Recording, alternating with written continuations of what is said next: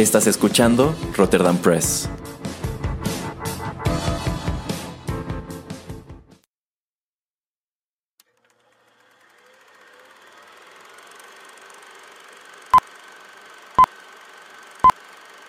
Rotterdam Press presenta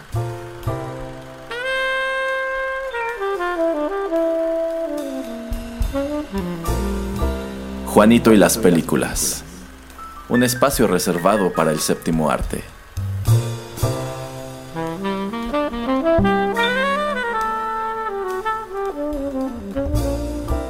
Ocupa tu butaca.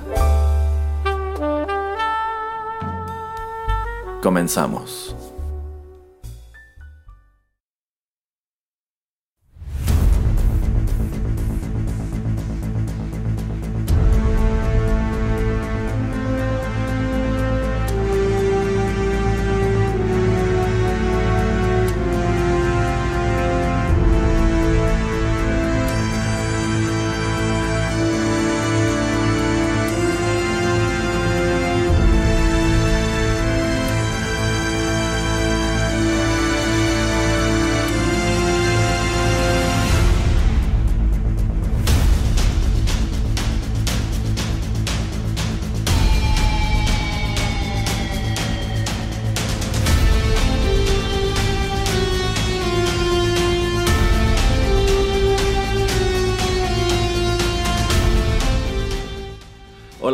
¿Qué tal? Qué gusto saludarlos una vez más a través de estos micrófonos y darles la bienvenida a una emisión de Juanito y las películas, el espacio cinematográfico del podcast.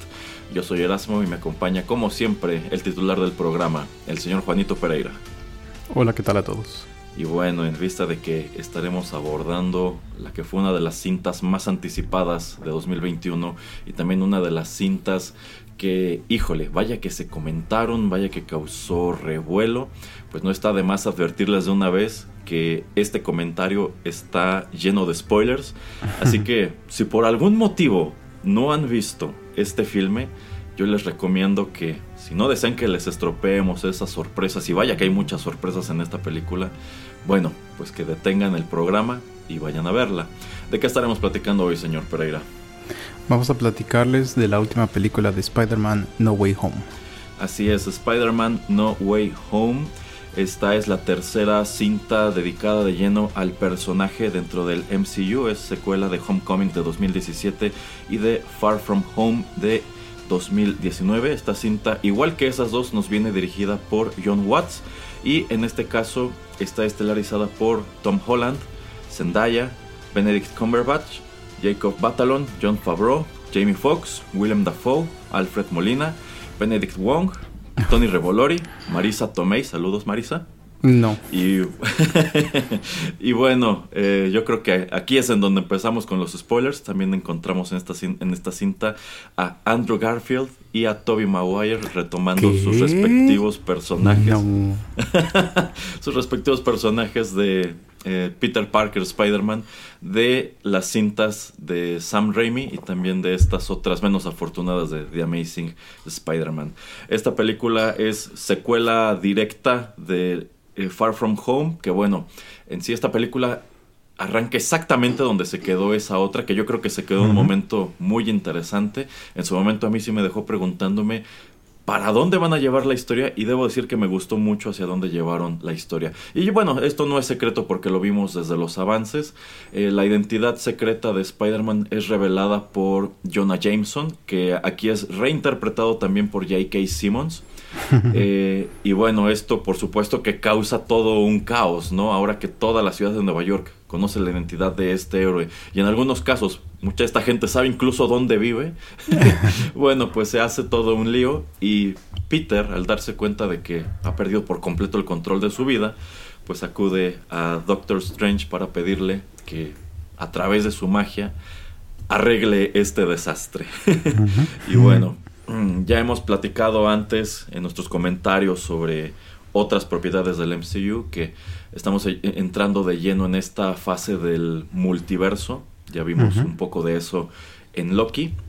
Y estamos viendo también un poco más aquí. Y de nuevo, esto no es spoiler porque lo vimos desde los trailers.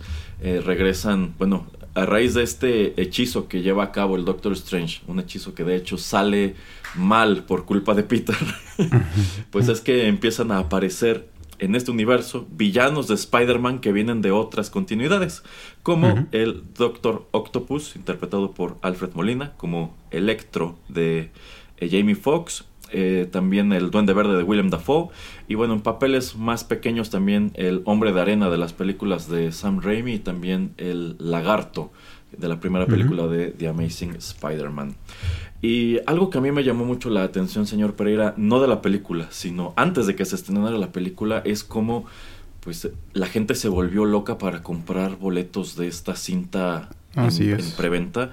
Eh, es sabido, es, un hecho que aquí en México, pues todas las funciones de medianoche se agotaron en segundos. Y esta película estuvo agotada en cine, en cines me parece que como dos semanas. Y bueno, también vimos escenarios en donde la gente estaba en los cines peleándose por los boletos. Entonces, eh, la verdad, siento que esta película tuvo una anticipación increíble, una anticipación que nada en el MCU desde Endgame había tenido. ¿Qué le parece todo esto que ocurrió antes del estreno de la película, señor Pereira? Eh, pues fue una de esas cosas que a mí me hizo tener que verla mm, ahora sí que el viernes cuando sale. Por lo mismo, porque el internet pues es un lugar lleno de spoilers y la verdad no quieres enterarte de cosas, eh, porque aunque entres a cualquier sitio pues uh, de, de, medio pelo, tal vez no es algo así como super wow, pero a veces también en, YouTube o en sus em, avances o en los títulos, lo que quieras, en muchos lugares también en Twitter o eh, Reddit, lo que sea, ¿no? En cualquier red social que puedas entrar, es muy fácil que te vas a encontrar spoilers. Entonces entiendo por qué lo quería hacer la gente. Em, a mí me gustó que la verdad sí pude evitar toda la información lo más que pude. Yo sabía que había rumores acerca de qué personajes podrían salir, qué personajes no. No tanto así de la trama o de qué exactamente es lo que estaba sucediendo más allá del primer trailer, segundo trailer que eh, pues nos muestra los avances que saca Sony antes de que salga la película.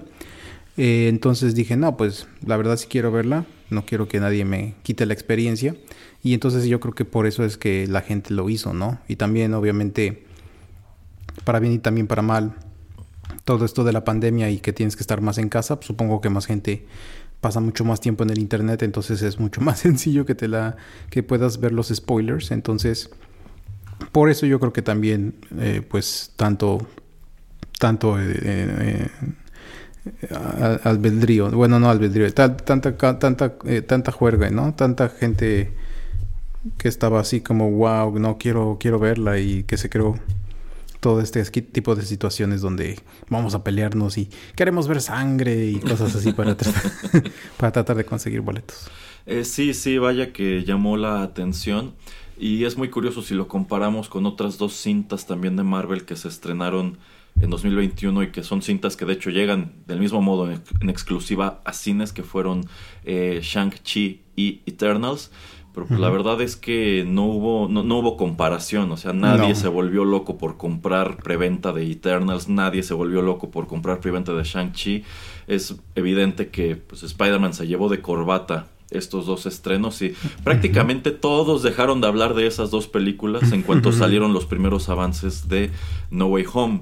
Eh, entonces sí me parece muy interesante ese fenómeno que se, que se suscitó. Así como me parece interesante que mucha gente trató efectivamente de llegar a esta cinta en blanco. Ya corrían un montón de rumores y esos rumores se remontan prácticamente a Into the Spider-Verse. O sea, desde que sale esa, esa cinta animada y fue un éxito gigantesco, como que desde entonces se cabiló la posibilidad de que repitieran ese ejercicio en el MCU. Y la verdad, pues me sorprende que no se hayan quedado con las ganas y que hayan decidido jugarse todo con tal de complacer a los fans de esa manera. Y pues yo creo que se las apañaron para mantener... Bueno, o sea, hay muchas cosas que no mantuvieron en secreto de manera deliberada, como lo de Alfred Molina, lo de Willem Dafoe y estos otros villanos que aparecen aquí. Eh, yo creo que habría sido muy interesante que se lo guardaran hasta que saliera la película y que lo dejaran solamente como rumor. Sin embargo, el rumor más fuerte era el del eventual regreso de Tobey Maguire y de Andrew Garfield en el, en el papel de Spider-Man. Y se especuló mucho que si sí, que si no.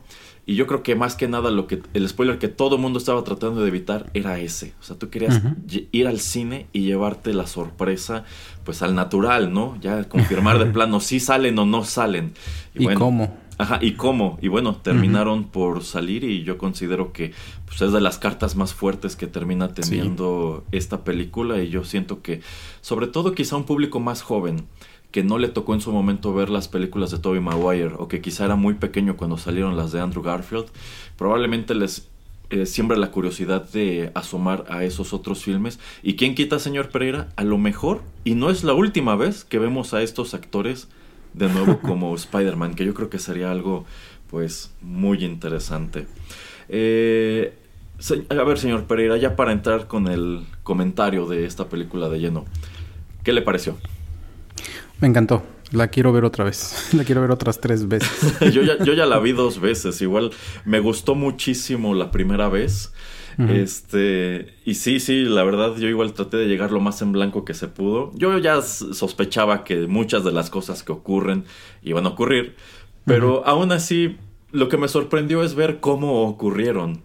Entonces, pues me gusta mucho que esta cuestión de los otros Spider-Man se la reservan prácticamente hasta el último, hasta el último acto. Incluso llegó un punto de la película en donde yo dije, no, no, probablemente no, no salgan. Eso, yo creo que solamente nos vamos a quedar con los villanos, pero sí, en general igual debo decir que me gustó muchísimo. Pero por ejemplo, si usted tuviera que poner en la balanza estas tres cintas de Tom Holland, ¿cuál sale ganando?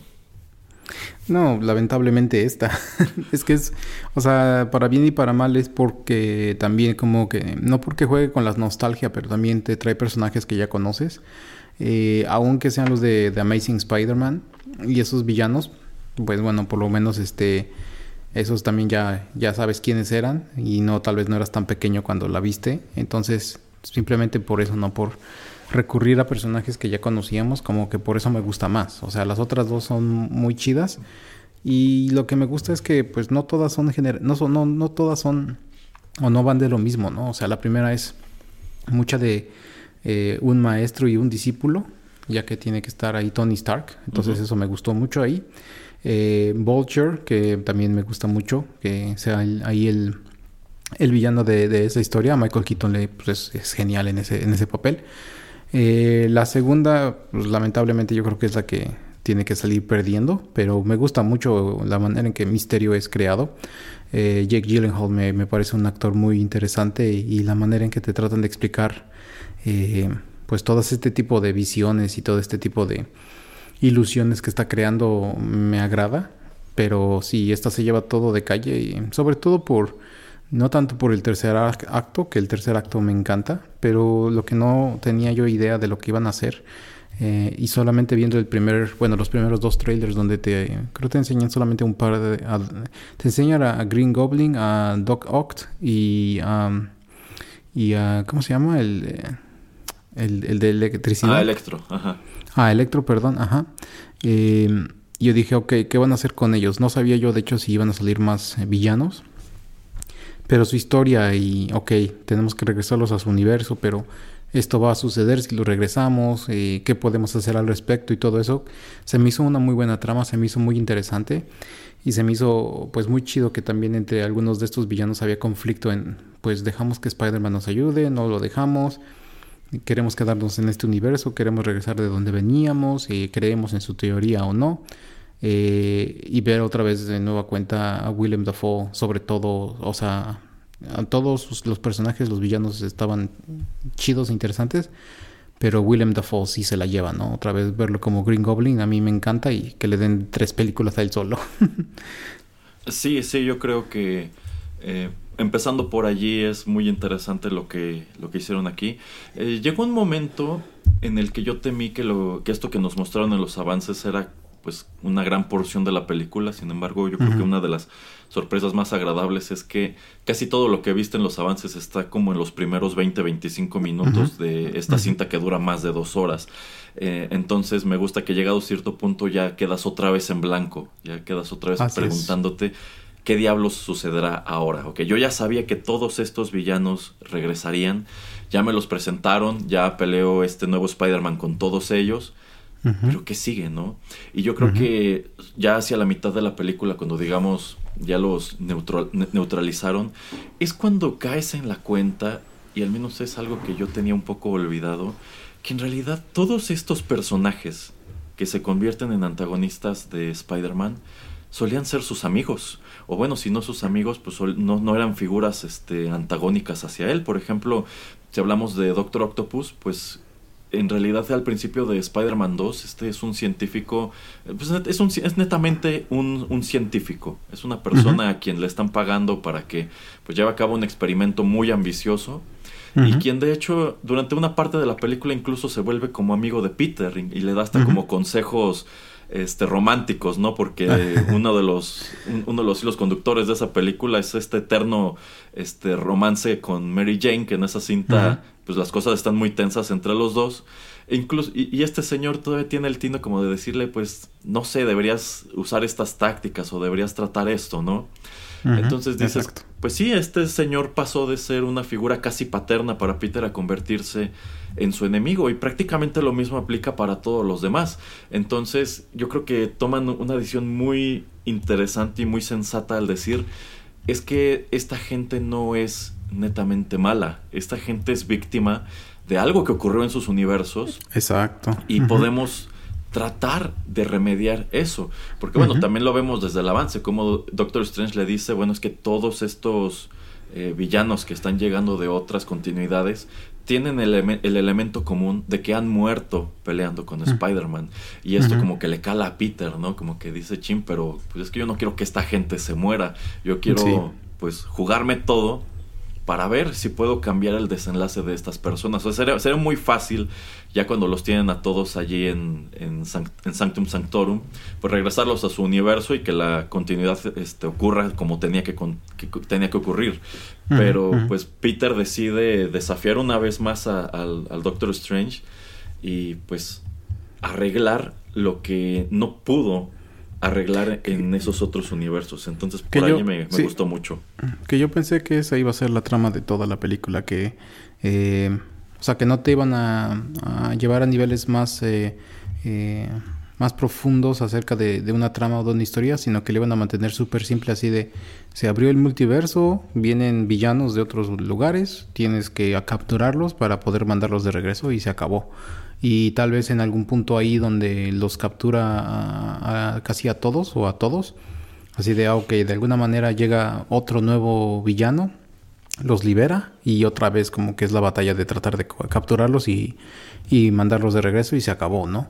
Entonces lo que comentas acerca de todo lo que es este, eh, el background story de, de ellos y por qué están ahí y pues lo que quiere hacer Spider-Man con ellos como que por eso me gusta mucho la película. Yo creo que lo hace una película mucho más rica y yo creo que que no se hayan quedado en un argumento tan simple es lo que la va a hacer que la quieras ver más. O sea dado que no seas súper fan o que nunca hayas visto las películas de los otros dos Spider-Man ok pero simplemente el argumento yo creo que es muy válido y muy muy interesante y muy chido la verdad eh, sí, sobre todo que le dieron un segundo respiro a algunos villanos que no fueron muy afortunados, como el, el arenero, que aparece en Spider-Man 3 y pues... O a Jamie Foxx. Eh, o a Jamie Foxx es también como Electro, que tuvo una encarnación desastrosa en la segunda película de Andrew Garfield.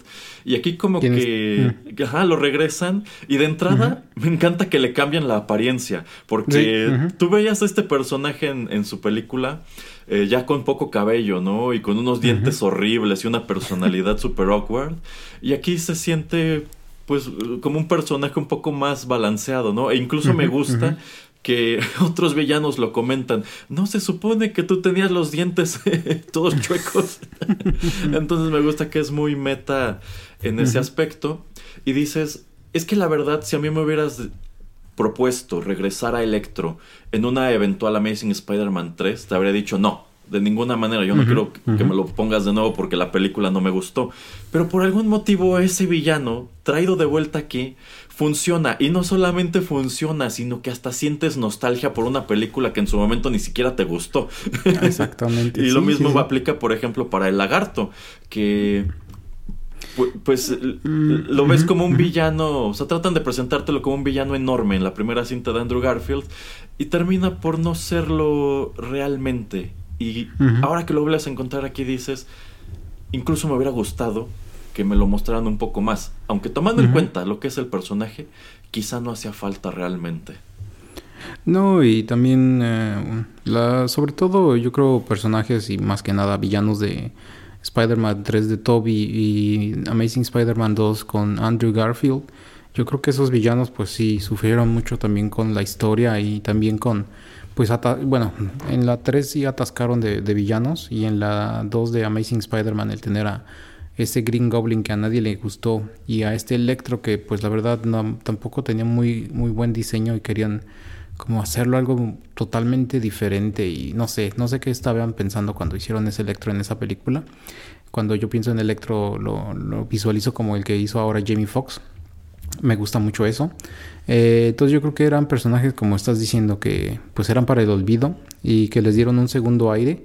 Eh, los volvieron como a, traer, eh, los volvieron a la vida literalmente, ¿no? Entonces eso me, me, gusta mucho y que les den más cosas que hacer, porque pues el lagarto, por bien para mal, pues, a mí me termina gustando Amazing Spider-Man, la, la, primera película, aunque no es un super villano, pero digo, como para ser la primera historia de un nuevo Spider-Man estuvo bien y pues lo que era icónico, ¿no? De tener al Doctor Octopus y al Green Goblin de William Dafoe, yo creo que ahí no tenía pierde de traerlos y yo creo que pues ellos se roban el show también y también por eso muy acertadamente son los dos villanos que pues tienen más este tiempo en la pantalla en, esta nueva película.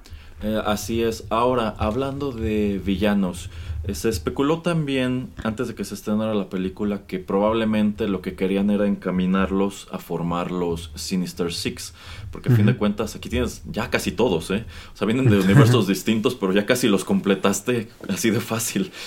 Eh, yo creo que el gran ausente de esta película, y es una lástima porque poco a poco contribuye a que se sienta como un villano muy desperdiciado, fue el buitre. Yo, yo pienso que de alguna manera debieron haber sacado al buitre. O sea, quizá que lo fueran a sacar de la cárcel o algo así. Pero yo creo que habría sido muy interesante ver al mejor villano que ha tenido este Spider-Man hasta ahora interactuar con los villanos de los otros Spider-Man. Así es. Entonces, yo creo que allí perdieron una gran oportunidad de regresar a la continuidad al personaje de Michael Keaton, pero bueno, en vista de que no... Ajá. No, sí, lo que me imagino es que si le dan un, bueno, ya viendo el, eh, la taquilla, que ya pasó los mil millones de, dólares eh, en taquilla Spider-Man y pues va que vuela yo creo para por lo menos hacer otros 500. Me imagino que también ya en la segunda nos estaban tratando como de poner un, poco, un poquito de eh, otros personajes como era este Scorpio, como Electroshocker, que creo luego también sale en la primera, que era otro afroamericano. Eh, Misterio, que tal vez puede también que haya sido una pantalla lo que hizo Jake Gyllenhaal. Entonces como, que también ahí medio te estaban como tratando de armar un Sinister Six eh, con el propio universo sin tener que recurrir a personajes de otras películas. Entonces yo creo que también por eso no quisieron como quemarlo para que si pueden tener algún buen trato y Tom Holland decide, pues, ¿sabes qué? Quiero hacer otras dos películas, eh, pues poder tenerlos a todos ellos. Entonces yo creo que por ahí tal vez fue la manera de pensarlo, porque pues nuevamente la trama no se trataba de Sinister Six, ¿no? O sea, no era seis contra uno, era vamos a tratar de ayudarlos y algunos de ellos, como ya comentaba, si querían ser ayudados. Entonces yo creo que por eso mm, sí lo han de haber pensado mucho y por, y, por alguna razón dijeron, pues es que mm, eh, el buitre es de este universo, no tiene que ser mandado a otro lugar. Y de hecho, no me acuerdo a quién, alguien le pregunta si sabía la identidad de, de Spider-Man y él se hace, se hace tonto. Le dice, no, no, la verdad nunca supe. Era otro villano, no sé si Scorpion o Electroshocker, alguien le pregunta, en, una escena extra. Entonces yo creo que por eso también como que dijeron, no, ok, vamos a dejarlo para otro momento, pero a mí me encantaría volver a ver a Michael Keaton como el, como el buitre. Ojalá ocurra en la eventual cuarta parte de esta serie de películas.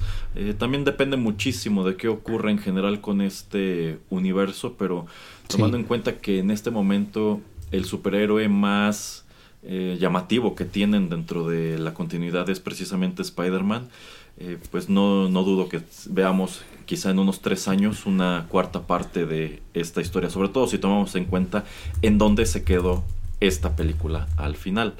Eh, dicho todo esto sobre los villanos, bueno, pues la otra gran, gran, gran, gran sorpresa que quizá algunos sí los tomó desprevenidos y yo creo que la mayoría no, porque sí, sí lo veíamos venir, que quizá nos hubiera sorprendido más que no hubiera ocurrido, pues es esta aparición de Andrew Garfield y Toby Maguire. Eh, previo al estreno de la película, a ambos se les preguntó en distintas entrevistas si formaban parte del elenco o no. Y en su momento Andrew Garfield dijo que, que no, que a él ni siquiera le habían llamado para preguntarle. Toby Maguire estuvo diciendo que sí. Pero pues en realidad no estaba claro porque, insisto, jamás se filtró una sola imagen de ellos en, en, esta cinta. A mí me tocó encontrar un montón de montajes. Algunos de ellos más o menos atinados, pero eh, no, nada que fuera eh, pues verídico, ¿no? Entonces, eh, al llegar a este, a este punto, ya hacia la mitad, bueno, pasada la mitad del filme, cuando tenemos a un Peter pues devastado por lo que ocurre con la tía May, y pues digamos que este trío de personajes que son Peter, Michelle y, y, el amigo, no me acuerdo cómo se llama el amigo, Ned. Ned. bueno, pues digamos que este, este trío se resquebraja Peter se queda solo. Y por algún motivo Ned tiene este como anillo del Doctor Strange y descubre que puede utilizarlo a su favor y me gusta mucho que pues, ellos lo que quieren es encontrar a Peter. Y terminan por encontrar a Peter, pero no a su Peter. y pues este momento cuando aparece eh, el Spider-Man de Andrew Garfield y se quita la máscara fue así como que wow, o sea, todos queríamos que ocurriera, pero no vimos venir en qué momento sucedería, ¿no? Eh, y bueno, posteriormente también encontramos allí, en esta misma escena, a, a Tobey Maguire, que dicho sea de paso, pues se nota que ha pasado el tiempo. Aún así es pues muy interesante verlos una vez más hacer pues, estos personajes tan icónicos. Sin duda el Spider-Man de Andrew Garfield quizá no gustó tanto como el de Tobey Maguire en su momento, pero al menos yo, después de verlo en esta película y verlo interactuar con Tom Holland y con Tobey Maguire, yo me quedé pensando, quizá no sería descabellado que le dieran otra oportunidad a este actor. ¿O usted cómo ve, señor Pereira? Eh, pero en cómo lo verías tú, o sea, cómo visualizarías que lo pudieran tener, o en dónde. Probablemente que hicieran una continuación de su serie de películas. O sea, que te empezaran mm. a contar la historia de este Spider-Man de otro universo, que ahora regresó al suyo, pues digamos que un poco más motivado después de este encuentro que tiene con sus otros yo, tomando en cuenta que de entrada este es un Spider-Man que termina su segunda película igual muy devastado por lo que ocurre con Gwen Stacy. Eh, y bueno, también el hecho de que es un Spider-Man muy desafortunado en cuanto a que pues le toca que lo cancelen de golpe. Yo creo que a este actor le avisaron de un día para otro que ya no era Spider-Man y que ya había un nuevo Spider-Man porque ya habían decidido reintroducir al personaje dentro del MCU. Entonces, quizá pudo haber tenido una buena tercera película y tomando en cuenta el tiempo que ha pasado y, y, que digamos que han tenido toda la retroalimentación del mundo de lo que no gustó de la primera y de la segunda película, quizá podrían echarlo a andar de nuevo, si no es que incluso manejarlo como personaje recurrente en este universo. Sí, o si no, tal vez le podrías dar como algún tipo de serie, ¿no? Digo, si no en Disney Plus, en algún otro lugar, para ver si jala. Eh, película, yo digo que si Tom Holland se decide a separarse de esto, yo creo que tenemos alguna muy buena manera de, pues, hasta si quieres de tener, puedes hasta tener tal vez a Andrew Garfield o hasta Tobey Maguire enfrentarse al, al em, Venom de Tom Hardy, ¿no? Entonces yo creo que eso también hasta ah, hay manera de poder ah, hacer que, coexista, digo ya que estamos hablando de que existen multiversos, o si no, eh, también con esta nueva película que va a salir a finales de enero de, de Morbius con ah, Jared Leto. Em, pues yo veo de alguna manera u otra que podemos introducirlo, pero de esa manera. Así yo creo que lo vería como un personaje hasta terciario de una de estas películas y que en algún punto podamos como que enfrentarlo a alguno de ellos si la decisión eh, si no es que existe una decisión muy en concreto de ok cómo vamos a hacer que todos estos personajes que estamos armando dentro de pues este como Spider-Verse que estamos haciendo eh, con personajes de Spider-Man porque Sony somos Sony y tenemos la propiedad y podemos hacer varias películas y varias series de esto cómo poder como integrar a todo esto o, hacer experimentos. Yo creo que tomar a Andrew Garfield sería muy, una muy buena idea si le presentan un muy, un muy, buen, muy buen guion. Eh, y de esa manera es que yo lo vería, ¿no? Entonces no sé si tú concuerdes o no, porque pues obviamente estamos viendo que, como lo que acabo de decir, están tratando como de explorar y explotar más todos estos personajes. Digo, acabamos de ver Venom 2 y por una buena razón no, no hemos hecho reseña de esa. no vale la pena, es horrible. Pero por ejemplo eso, ¿no? O sea, si queremos redimir em, a esa película o a ese personaje y también a Andrew Garfield, ¿por qué no enfrentarlos? Si no sabemos exactamente dónde va a estar parado Tom Holland.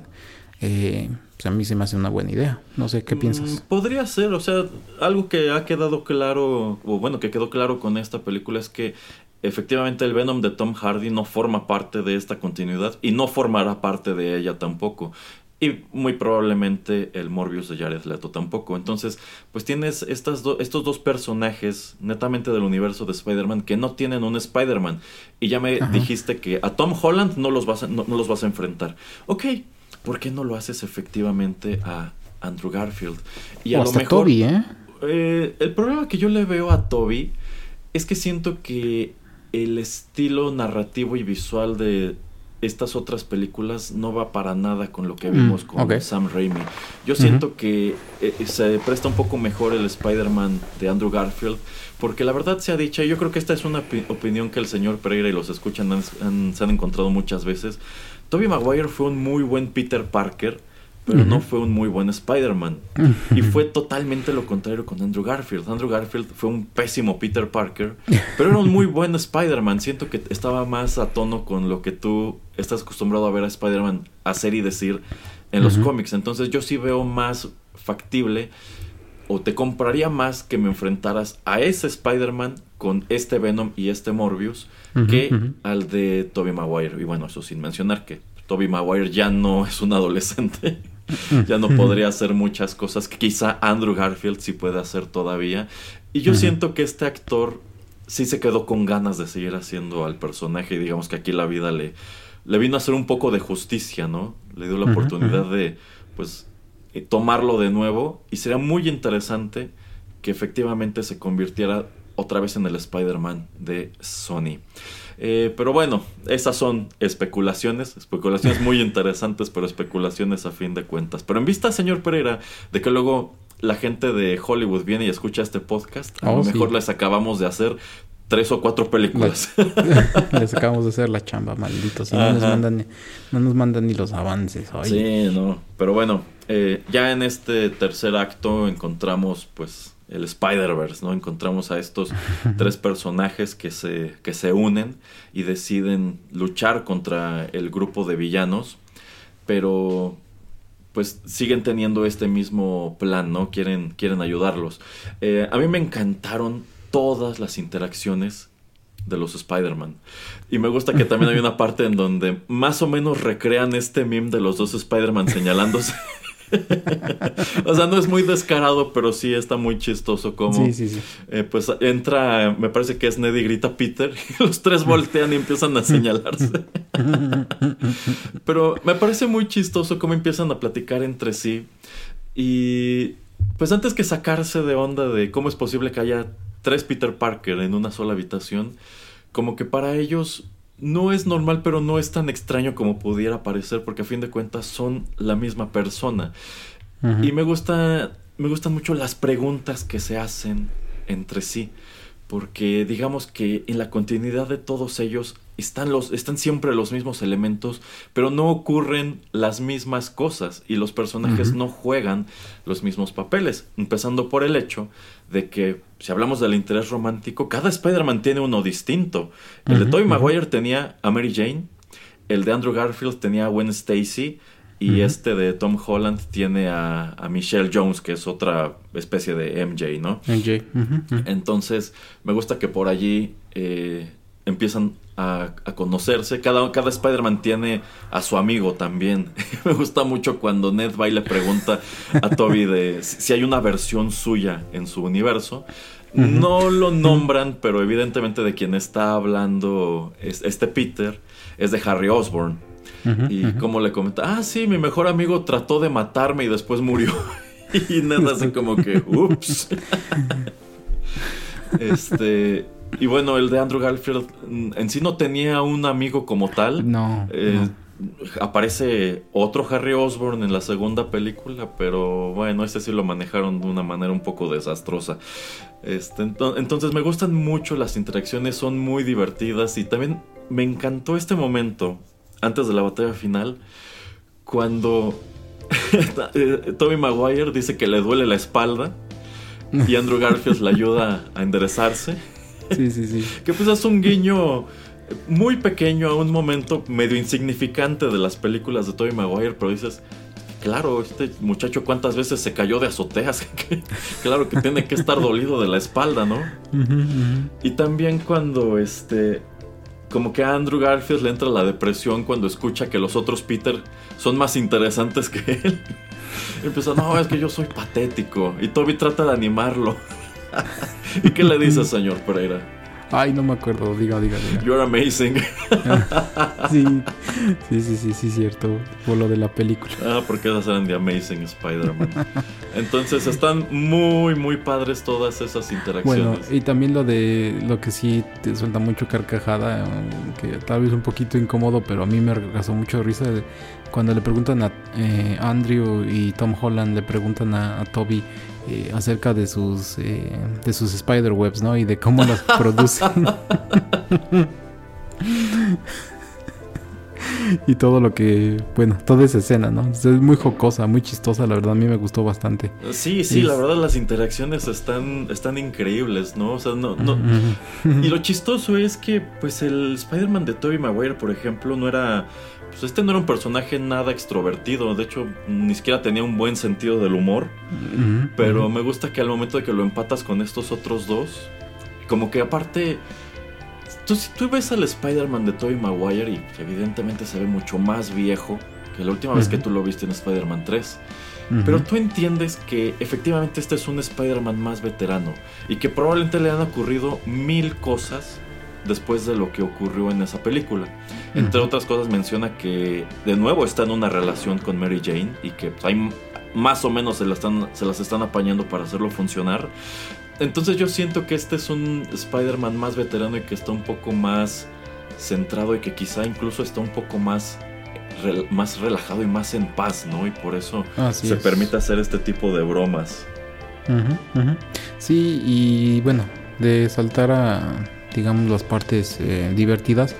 Eh, a mí una de esas partes que me gustó mucho y que tienen sentido, o sea, aparte de lo que ya está comentando el señor Erasmo de por qué, por ejemplo, Mary Jane aquí tiene otro nombre, por qué Andrew Garfield es Gwen, em, por ejemplo, por qué J. Jonah Jameson tiene ahora en este universo pues es más como un, personaje de, streaming, ¿no? Como que tiene su propio canal de YouTube y de ahí es de donde sale del internet más que pues de tener periódico porque obviamente tiene sentido que pues ahora que es este bueno el año ¿cuándo sale? no me acuerdo en 2019 sale la, la pasada Far From Home sí. eh, pues obviamente que tiene más sentido que, o sea, los periódicos ya están muy muertos. Entonces, si alguien quiere destacar o quiere, pues, tener la atención del público, obviamente tienes que tener eh, presencia en Internet. Entonces, eso me gusta mucho, que, se parece bastante al personaje. Obviamente lo trata de no trata de imitar, pero trata de hacerlo como algo que está muy presente en muchos países con este tipo de personajes eh, tal vez radicales o que creen en, cierto tipo de historias o que eh, tratan de pues crear este tipo de narrativa, ¿no? Que para pues generar más suscriptores y para que la gente hable más de ellos, pero para mí tiene mucho sentido y esa es una. Eh, bueno, no sé si quieras comentar acerca primero de él de J. Jonah Jameson, eh, de lo que era antes y lo que es ahora? Eh, solamente estoy muy de acuerdo con lo que señala el señor Pereira. Habría sido un poco ridículo que fuera el director de un periódico.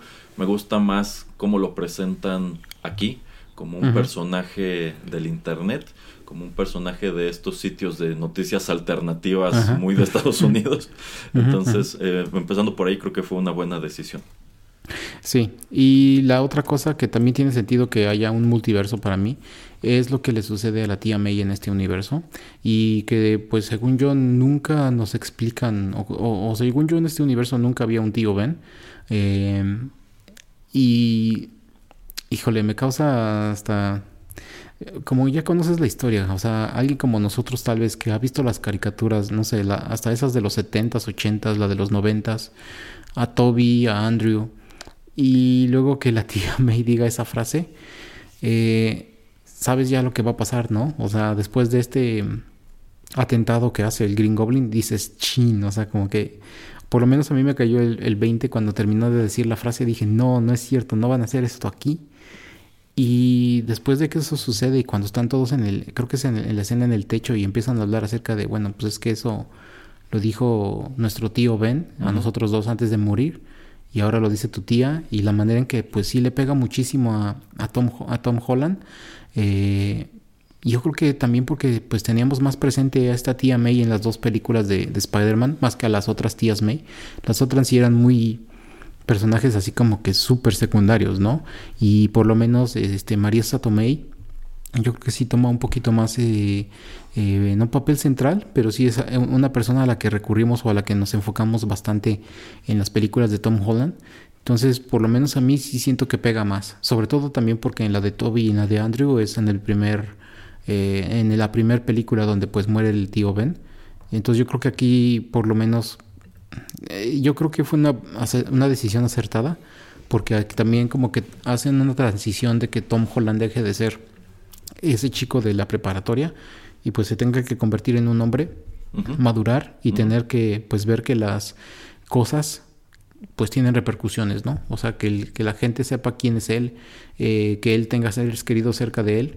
Todo eso como que tiene mucho sentido que la tía May muera. Eh, sí, sí, de hecho, pues esto es algo que no ocurre con los otros Spider-Man. En el caso de ellos, lo que, digamos, los viene... Bueno, en el caso de los tres, lo que los transforma en Spider-Man es la muerte del tío Ben, que es un evento que este universo actual no nos muestra de manera deliberada. Solamente hay un muy pequeño guiño, una muy pequeña mención en Civil War. Pero de hecho, al tío Ben de esta continuidad ni siquiera lo hemos visto. Nunca han mostrado incluso una fotografía suya. Eh, este Spider-Man también es más joven que los otros. Y yo siento que efectivamente, como que el momento crucial para él es lo que ocurre con la tía May en esta película. Cuando él digamos que, pues de entrada todo este embrollo es culpa de Peter, porque él antes que enfrentar esta situación en la que se encuentra, él quiere escapar de ella y va y le pide ayuda al Doctor Strange y pues dentro de que no pensó muy bien las cosas, es que empieza a interferir con el hechizo y ocurre todo lo que ocurre. Eh, sin embargo, como que cuando ocurre esto de la tía May, yo siento que ese, este Peter dice, no estaríamos en esta situación si yo hubiera tenido la madurez de aceptar lo que era inevitable, ¿no? Que para arreglar, em, pues ya no tanto mi vida, o sea, me gusta que aquí lo que él está tratando de hacer es arreglar la vida de los amigos que la están pagando sin deberla. Entonces, eh, pues él como que fue egoísta en su momento y dijo, no, es que yo quiero que mi mundo se arregle, pero no quiero que me olviden, ¿eh? o sea, yo quiero que, mi, que el status quo para mí siga como está. Y yo siento que aquí es cuando él como que cae en, la cuenta de que si, si puede arreglar esto, va a ser ayudando a, estos villanos que vienen de otros universos y también pues sacrificando pues digamos que su propia felicidad, ¿no? O sea, perdiendo a sus propios amigos y quedándose solo un tiempo. Entonces, yo sí creo que es un momento eh, impactante. Yo no creí que fuera a ocurrir eso. Yo pensé que ahorita la van a salvar de alguna manera, ¿no? A fin de cuentas estaban en un departamento de Stark Industries. Pero pues no, sí decidieron ir adelante con ya sacar de plano a la tía May de esta continuidad y digamos que pues meter a Peter en todavía más apuros de los que tenía al principio de esta historia. Y ya hacia el final, bueno, durante esta última batalla también creo que hay algunos grandes momentos, como el hecho de que estos villanos funcionan muy bien juntos. o sea, como que en su momento no pudieron solos contra Spider-Man, pero trabajando en equipo, se las apañan para acomodarle una paliza a tres Spider-Man, porque los villanos sí están organizados, pero los Spider-Man no. Pero llegado a cierto punto como que dicen, ok, necesitamos un plan, necesitamos comunicarnos y en ese momento cambia el sentido de la batalla. Y me gusta que, digamos que logran salirse con la suya, o sea, pueden neutralizar a estos villanos y al mismo tiempo eh, curarlos, por así decirlo. y un momento que a mí me gustó mucho es cuando eh, bueno, reaparece el Doctor Octopus, que de la mitad de la película para acá estaba desaparecido.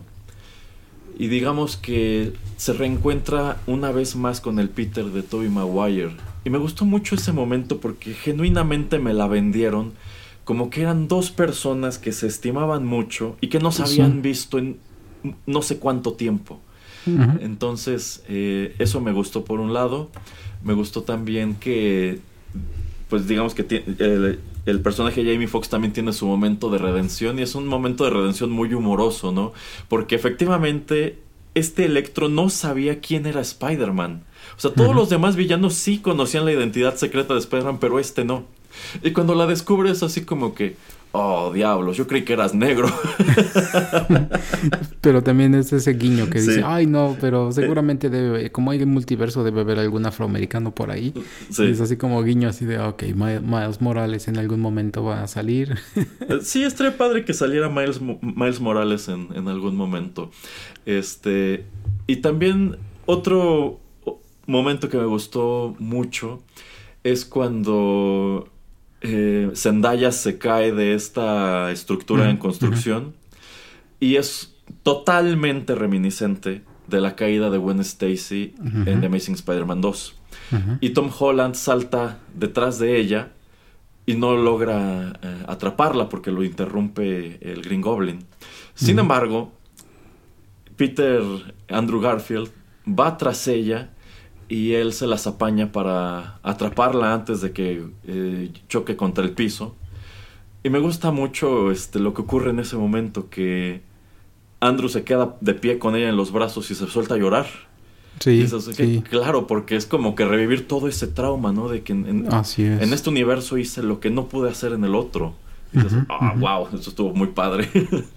Sí, por eso esta película vale muchísimo la pena, ¿no? Porque tiene demasiados momentos como este, ¿no? Entonces es lo que eh, pues lo que me termino también atrapando. Entonces, pues a mí se me hace súper recomendable también por eso y por eso me gusta como querer verla más de dos veces. Siento que lo único que falla un poco es la salida de los otros Spider-Man. Como que llega un punto en donde la película dice, bueno, esto ya se tiene que acabar, entonces, órale, todos para su casa, ¿no?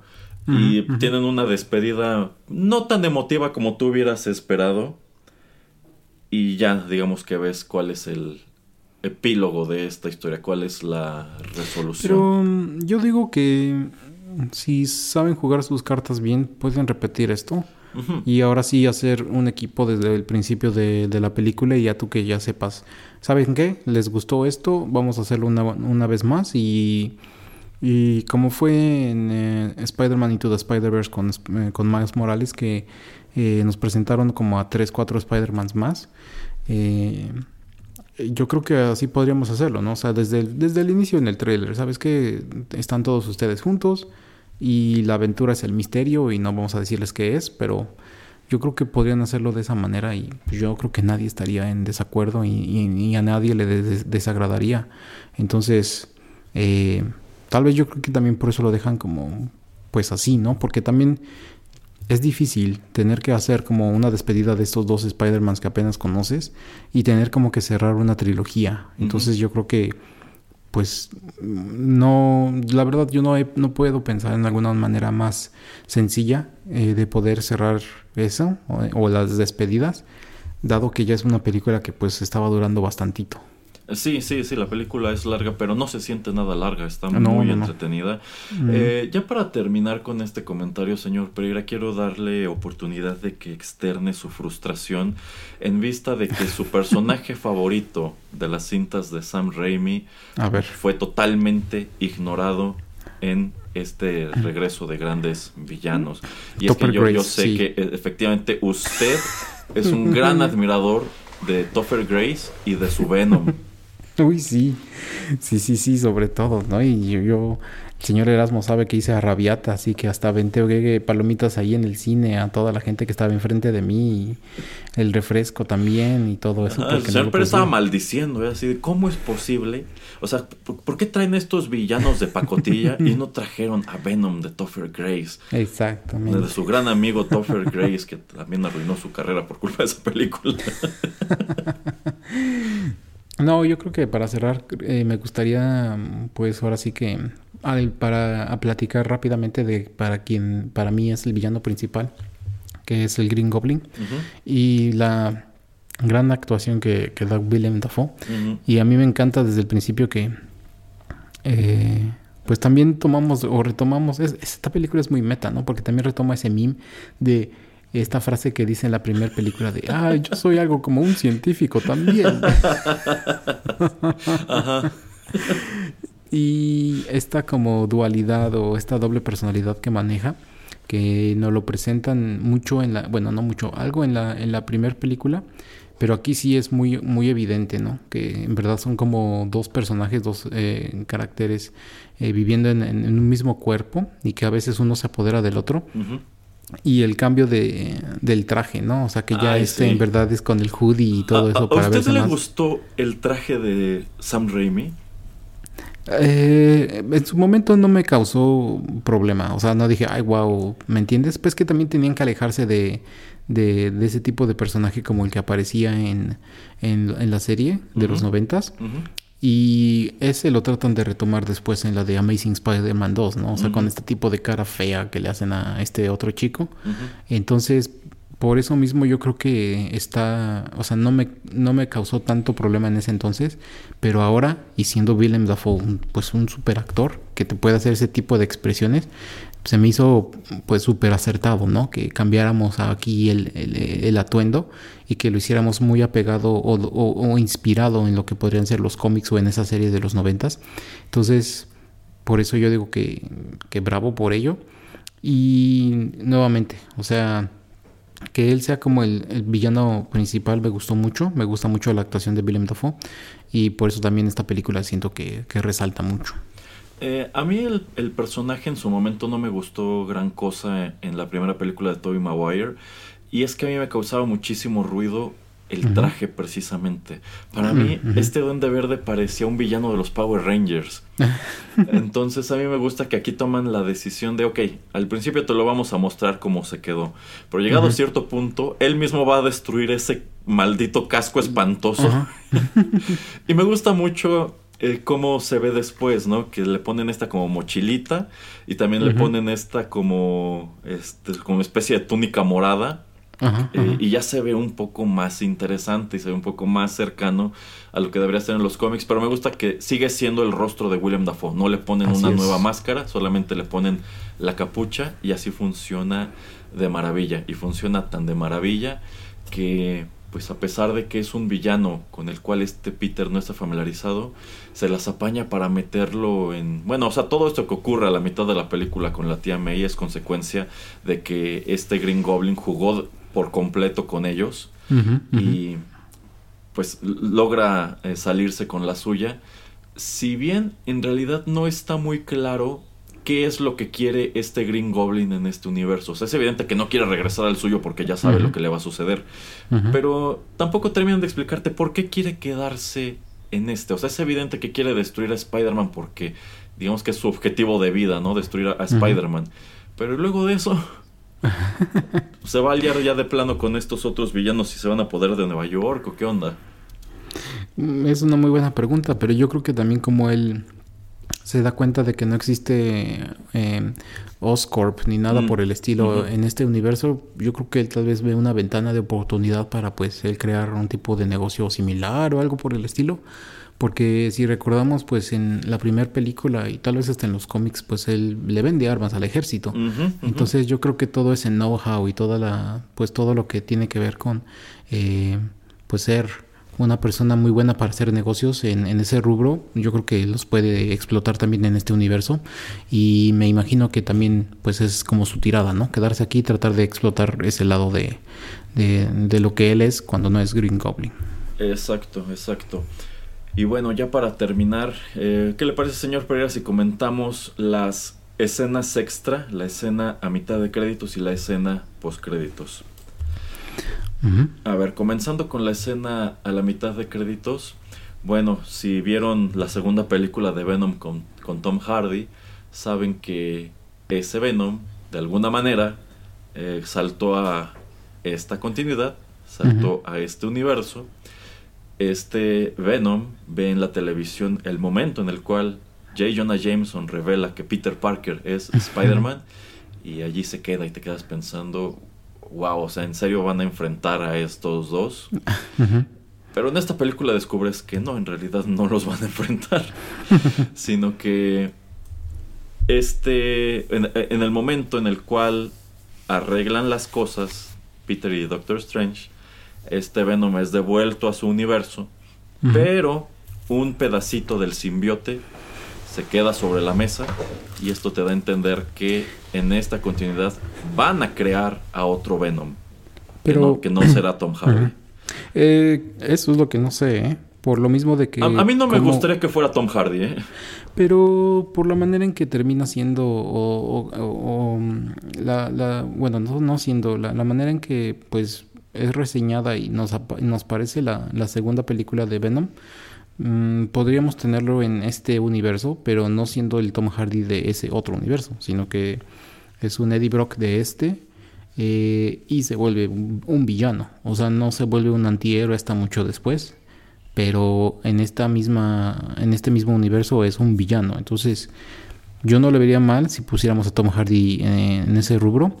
Eh, no sé si lo vayan a hacer, porque si no es que no sé qué tanto te gustaría a ti o a mí ver a alguien más con un, como un simbiote o tener a varios eh, personajes siendo Venom al mismo tiempo. Mm. Eh, yo creo que causaría mucho ruido.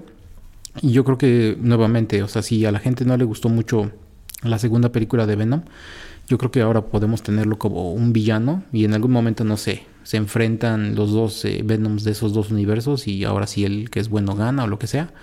Pero yo creo que, bueno, eso es meternos en, también en, otras reseñas de otras películas. Para mí eso es lo que a mí no me gusta mucho de estas películas de, antihéroes o de estos villanos que tratan de hacer el bien. Porque, pues para mí, para que eso funcione, siempre la primera película, el villano tiene que en verdad ser un villano y ser malo y ganar. Y eso es lo que lamentablemente no vemos que, suceda. Y por eso como que no se las compro mucho cuando nos ponen a personajes como Venom y sobre todo en la segunda parte. Eh, yo siento que es una desgracia lo que están haciendo con Venom en estas películas mm, con Tom Hardy. O sea, yo no estaría cerrado a que Tom Hardy hiciera otra versión de Venom en el MCU, pero que fuera muy distinta a lo que nos ha mostrado hasta mm, ahora, porque esta dinámica que tienen en donde el simbiote es como su patiño, la verdad, a mí no me gusta para nada. Además de que ese Venom es, es, chistoso y es cobarde y no, no, no, no, no, la verdad la primera película de Venom, si estoy de buenas, medio me gustó, si estoy de malas, no me gustó. Esta segunda parte me pareció terrible. Yo creo que deberían cancelar esa, esa, serie de películas. Eh, pero tampoco estaría cerrado la posibilidad de que otro actor se convirtiera en el Venom del Spider-Man de Tom Holland. Pero como dice el señor Pereira, yo querría que fuera totalmente un villano. Al menos durante su primera encarnación. Y que fuera un villano enorme, un villano que le acomodara unas palizas terribles a este Spider-Man y que estuviera empecinado en destruirlo. eh, porque si me dijeras hoy por hoy, en la siguiente película de Tom Holland lo vamos a enfrentar con el Venom de Tom Hardy que ya viste antes, diría, no, por favor, no, ya basta. Sí, eh, sí, exactamente. Entonces yo creo que tal vez grabaron varias escenas como alternativas acerca de lo que podía suceder con este Venom eh, eh, en esa escena extra que vemos en, esta película a, mitad de créditos. Entonces yo creo que una de esas alternativas es, ¿sabes qué? Vamos a sacarlo de este universo. O sea, como que jugaron y exploraron con las opciones y dijeron, vamos a decidirnos hasta el último momento qué vamos a hacer con este Venom. Y pues para bien y para mal, entra y sale del universo súper rápido, ¿no? Entonces también por eso me imagino como que ese Venom de Tom Hardy en su universo puede buscar a Peter Parker y algo sucederá o no sé. O tal vez es Miles Morales o no, no sé. Entonces como que es, es rascarle mucho y prefiero mejor que que no, que no lo hicieran, pero bueno, como dice el señor Erasmo, esa serie sí como, esa serie sí como que deberían de, detenerla. O cambiarla radicalmente. Yo pensé que en esta segunda parte iban a cambiar todas las cosas que no funcionaron en la primera y por el contrario, las multiplicaron. Así es. Pero bueno, ya para terminar con la escena postcréditos, pues la escena postcréditos no es sino el trailer de la siguiente película de Doctor Strange que será Into the Multiverse of Madness, en donde también encontramos nuevamente a Elizabeth Olsen como Scarlet Witch. Eh, bueno, y, este, probablemente, y probablemente a Doctor Strange o a Benedict Cumberbatch como también el, el que es probablemente el, Doctor Strange de, de, What If, el, que es el malo. Yo pienso que sí es ese, o al menos una versión muy parecida de ese. Eh, Debo decir que esa película igual se me antoja mucho, más que nada porque viene dirigida por Sam Raimi, quien la verdad sea dicha no ha hecho gran cosa como director ya en un, en un rato, creo que desde Drag Me to Hell, entonces será muy interesante ver qué enfoque le dará a la película, tomando en cuenta que desde ahora se está promocionando como que será el primer filme de terror del MCU. Yo no veo por qué este universo necesite una película de terror, pero bueno, yo siento que este personaje Doctor Strange ya le debían su secuela desde hace un buen tiempo. Tanto así que yo creo que ya nadie se acuerda de este villano que se quedó al final de la primera película. y que quién sabe qué ha estado haciendo todo este tiempo, ¿no? O sea, según él iba a emprender su cruzada para destruir a todos los hechiceros y bueno, en todos estos años apenas va a aparecer otra vez. Es que seguramente te lo van a hacer que él desaparece en el blip y regresa y por eso se, ha tardado en estar eh, matando a otros magos. Entonces yo creo que ahí es la salida fácil. Eh, ¿Sabe qué es lo único que no me gustó gran cosa de esta película, señor Pereira? Que yo, de nuevo, creí que aquí encontraríamos alguna conexión con Loki tomando en cuenta que ya estamos hablando del multiverso y que pues la trama de Loki es muy cercana a ese evento yo pensé que este momento ya hacia el final, cuando se está como rompiendo el cielo, yo creo que esto sería como al final de Loki cuando las, la Sacred Timeline se está ramificando. Entonces yo pensé, en este momento como que te van a dar a entender que eso que ocurrió al final de Loki está ocurriendo exactamente al mismo tiempo que están peleando estos Spider-Man. Habría, Sí, habría que ver cuándo sale la segunda y tal vez última temporada de Loki. Si es antes de este Doctor Strange, no me extrañaría que viéramos a Loki como personaje sorpresa en esa película. O a Sylvie. Ah, sí, también a, cualquiera de los dos. Eh, también, tampoco algo, también algo que me ha dejado un poco desconcertado es que a ti te presentaron en Loki a este personaje, He Who Remains, quien claramente es Kang the Conqueror te lo presentaron como que él sería el gran villano de esta etapa. Pero hasta ahora no ha aparecido en absolutamente nada más. Se supone que será el villano de la siguiente película de Ant-Man. Pero si este villano está amenazando que hay mil versiones suyas por el multiverso y que todas son peligrosísimas, yo siento que ya se tardaron mucho en mostrarte aunque, aunque fuera una. De hecho, de hecho, pero yo creo que también están viendo eh, pues de qué manera introducir nuevos personajes como los que comentábamos con Eternals y con eh, Shang-Chi y para ver eh, pues si había películas subsecuentes y tenerlos ahí como, como villanos como pues tienes que introducir a todo este tipo nuevo de personajes y si tuviéramos a otros ya establecidos que no los hubiéramos pues eh, retirado como lo sería Iron Man o Capitán América y los pusiéramos como su siguiente enemigo yo creo que sería más fácil atraer a, a las audiencias a ver esas películas en el cine. Pero pues yo creo que también eso es como que los ha detenido de poner a, a Kang el Conquistador eh, como el villano de una de estas pues nuevas películas. exactamente. Ahora sí que tienen muchos ingredientes con que trabajar. Algunos de ellos están llamando la atención, otros no tanto. Eh, yo siento que este universo sí ya está entrando quizá en su etapa de decadencia, muy poco a poco. Pero al menos algunos de los personajes nuevos que han tratado de introducir a la continuidad a mí no me han gustado y siento que tampoco tienen mucho sentido comparados con cosas que ya te mostraron antes. Siento que están desesperadamente buscando otro Guardians of the Galaxy, otro Black Panther, otro Spider-Man. Entonces, habrá que ver qué tal se pone más adelante. Así es. Yo digo que si las, a las series de televisión les va bien, eh, eso puede que salve un poquito ah, las etapas, que es la cuarta, tal vez habrá una quinta en, cine. Pero más allá de, eso, yo creo que vamos a tener que detenerlo y hacer un gran reboot nuevamente. Eh, pero bueno, esos ya son especulaciones, ¿no? Igual porque ya quieren poner un nuevo equipo de Fantastic Four y todo eso, ¿no? Entonces, eh, pues le están tratando de ver si va a funcionar y pues para bien y para mal, como ya dice el señor Erasmo, en un momento el universo se va a sentir tan cansado que pues van a tener que darle eh, reboot. Y nada más para terminar, eso es también lo que me gustó mucho, como que no sé si fue golpe bajo o nada más como pequeña risa ah, o pequeña broma así como inocente contra DC, cuando el amigo de Erasmo, em, el, el, gran que es este, ¿cómo se llama? El, el amigo número uno de, de Peter Parker aquí, que es este Flash, Ay, Dios. Flash Thompson y que saca su libro. ¿Cómo se titula el libro? No me acuerdo, señor Pereira. The Flashpoint.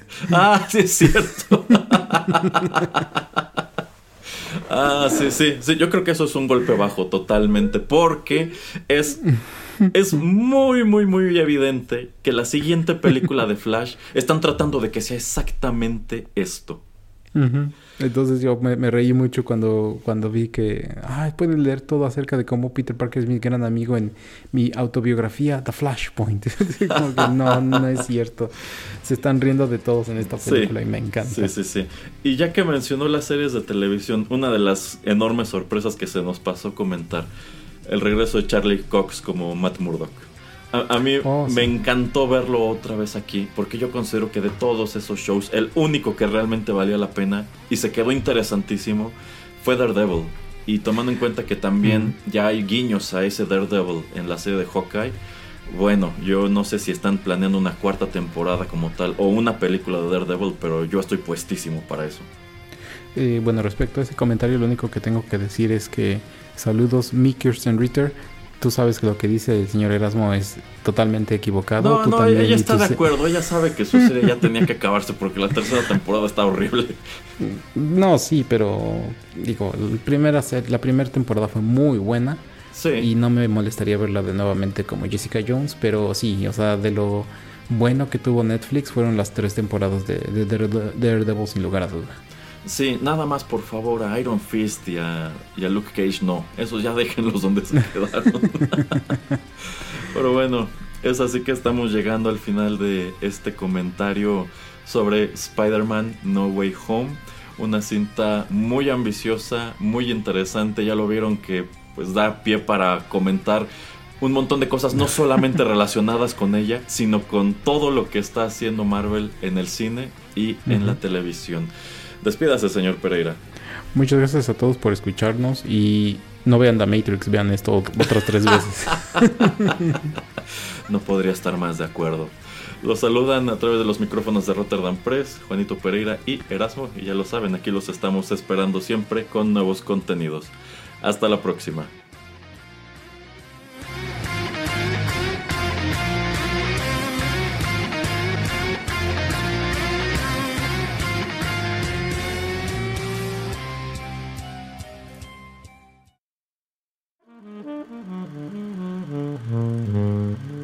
Juanito y las películas llegó a su fin.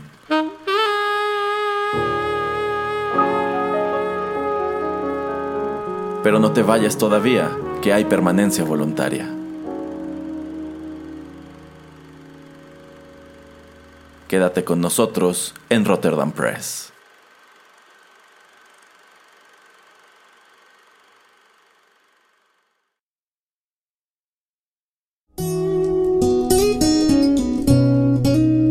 Estás escuchando